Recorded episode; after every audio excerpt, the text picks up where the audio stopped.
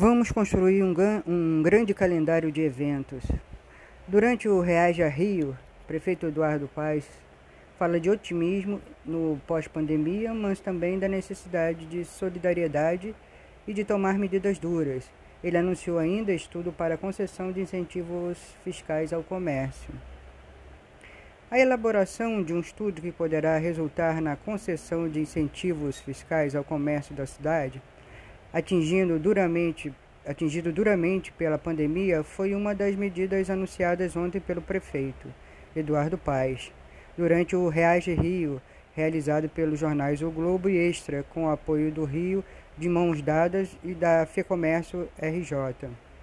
No mês em que o Rio faz 456 anos, o evento especial colocou em debate os desafios para a recuperação da cidade e foi transmitido online nos sites e nas redes sociais dos dois jornais.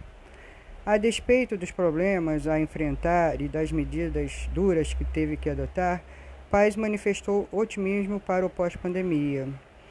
Vamos construir um grande calendário de eventos para celebrar a vida e a cultura. Entrevistado pela jornalista Flávia Barbosa, editora executiva do Globo e do Extra, Paz antecipou detalhes do auxílio emergencial carioca, disse que o momento atual é de solidariedade e afirmou que a rede municipal de saúde integrada ao SUS tem sofrido uma pressão grande de outras cidades fluminenses. Pelas suas projeções, se todas as vacinas contra a Covid-19 chegarem nos cronogramas propostos, em cerca de 30 dias, o grupo prioritário de até 60 anos deverá ter recebido a primeira dose do imunizante.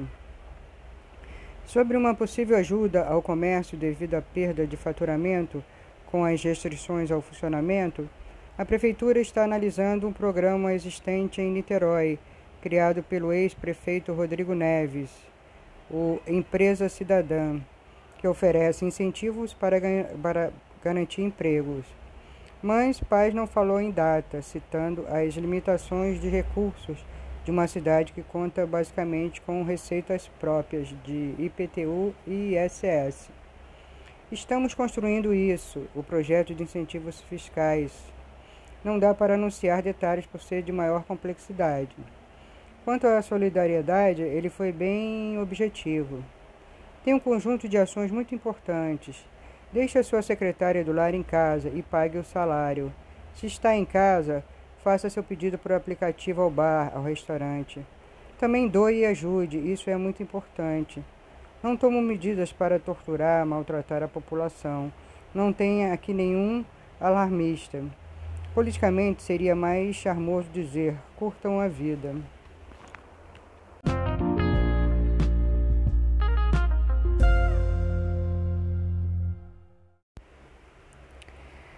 Sobre o governo federal, apesar de garantir que quer evitar críticas por estar numa fase Dudu, paz e amor, Paz fez questão de deixar claro: é tão óbvio isso, a maquininha está com ele, governo federal, né? As economias mais liberais estão colocando dinheiro. Não é momento de superávit fiscal. As pessoas estão passando necessidade. É preciso transferência de renda na veia, auxílio emergencial. Prefeito defendeu ainda que o Rio aproveite este momento para se consolidar como uma cidade melhor para se viver no período pós-pandemia. Somos uma cidade com muitos espaços ao ar livre que celebra a vida. O Rio tem essa bossa, esse espaço. Espero que seja é, no fim do ano, após pandemia. O problema é que a cidade tem um problema é, de narrativa, de percepção. Isso inibe as pessoas, faz com que o setor privado não queira investir. Mas vamos superar. A aposta de paz é na vacina. Ele garantiu que, chegando às doses, a prefeitura está preparada pa para aplicá-la imediatamente. E lembrou que está participando dos consórcios de municípios do Rio e do Nordeste para a compra de vacinas, que serão direcionadas para o Programa Nacional de Imunizações.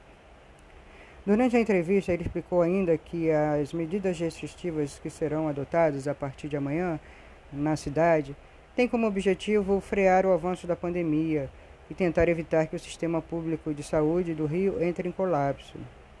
Na sexta-feira, a fila da capital por espera de leitos da UTI tinha 40 pessoas. Dessas, só nove moravam na capital. A rede tem seus limites. O objetivo das restrições é dar uma segunda, uma segurada nas ondas. Ele acrescentou que a intenção é retomar a normalidade a partir do dia 5 de abril, que será feita uma avaliação não apenas com base na média móvel de mortes, mas também em outros parâmetros.